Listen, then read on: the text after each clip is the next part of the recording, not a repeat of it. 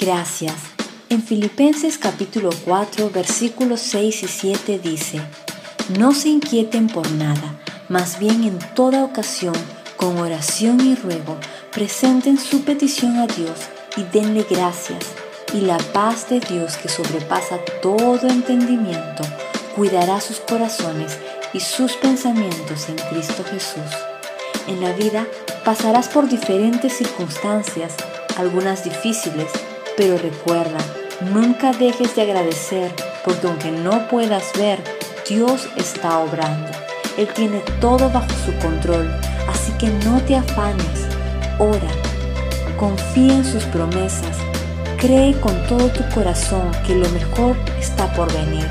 Recibe la paz de Dios hoy y que su paz guarde tu corazón. Alégrate. Un corazón agradecido siempre hallará una razón para ser feliz. Bendiciones.